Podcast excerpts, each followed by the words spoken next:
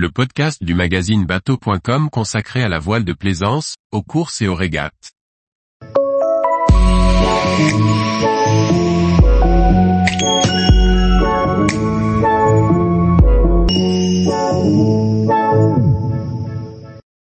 Rolex Fastnet, SVR Lazartigue et le duo Gabar-Laperche battent le record de l'épreuve.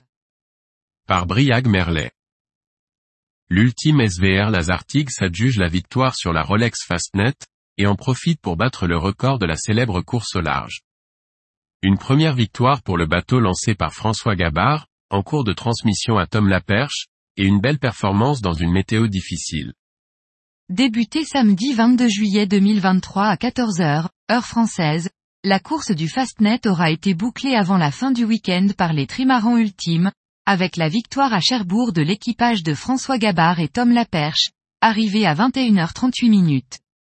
Les marins établissent un nouveau record sur le parcours, à l'occasion de cette cinquantième édition, en un jour, 8h38 minutes et 27 secondes, améliorant celui de Charles Caudrelier et Franck Camas de 2021 de 36 minutes et 27 secondes.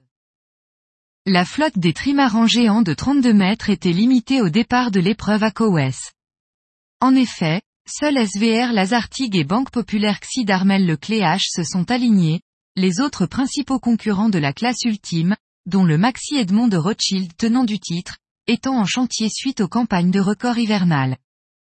Alors que l'automne 2023 et l'hiver 2024 seront marqués par deux épreuves clés, la Transat Jacques Vabre en double et la première édition de l'Arkea Ultimate Challenge, premier tour du monde en course en multicoque, SVR Lazartigue profite de la Rolex Fastnet pour s'offrir une première victoire depuis sa mise à l'eau en 2021.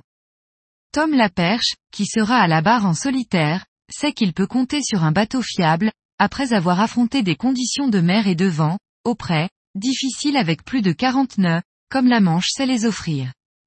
Il gonfle également son capital confiance, bien que la concurrence avec Armel le Cléache soit restée constante et que l'absence de Ritana, qui a tout raflé ces dernières années, nuance les résultats.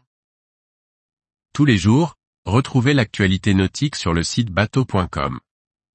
Et n'oubliez pas de laisser 5 étoiles sur votre logiciel de podcast.